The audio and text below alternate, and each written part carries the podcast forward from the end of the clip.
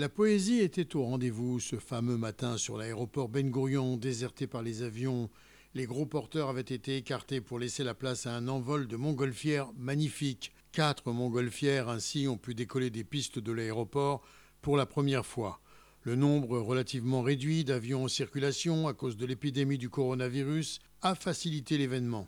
Un vol historique qui rendait jaloux les appareils d'Elal cloués au sol en dessous en raison d'un conflit social et de l'effondrement du trafic aérien.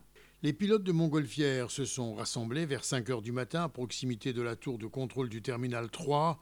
Le coronavirus avait bouleversé la routine et chaque spectateur qui voyait décoller ces montgolfières pouvait penser qu'un monde inattendu allait peut-être s'immiscer désormais dans la vie des habitants des pays qui voudront bien repenser leur quotidien. Faut-il s'attendre au pire ou à un mieux? La réponse appartient à la capacité de créativité positive des hommes et des femmes qui peuplent cette planète Terre.